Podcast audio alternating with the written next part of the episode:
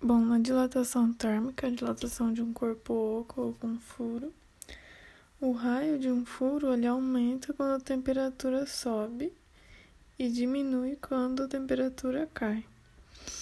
Então, todo corpo oco, ou com furo, ou com rachadura, ao se dilatar, comporta-se como se ele fosse maciço.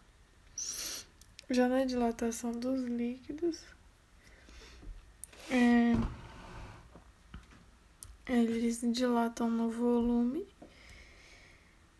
Então, o líquido dilata mais que o recipiente. E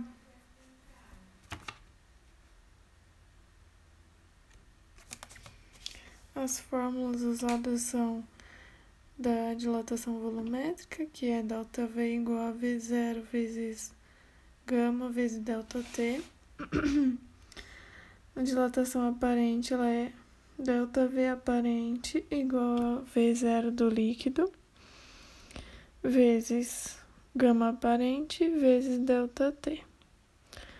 O, a dilatação aparente é o que derramou do líquido. Outra fórmula também é delta V aparente do líquido igual a delta V real do líquido menos delta V real do recipiente. E outra é gama real, que é o coeficiente de dilatação volumétrica real do líquido, igual a ΔV real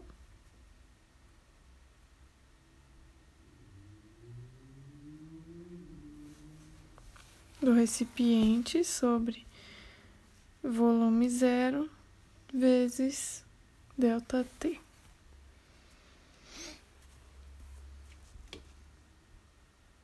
A dilatação aparente do líquido é o que parece que ele dilatou.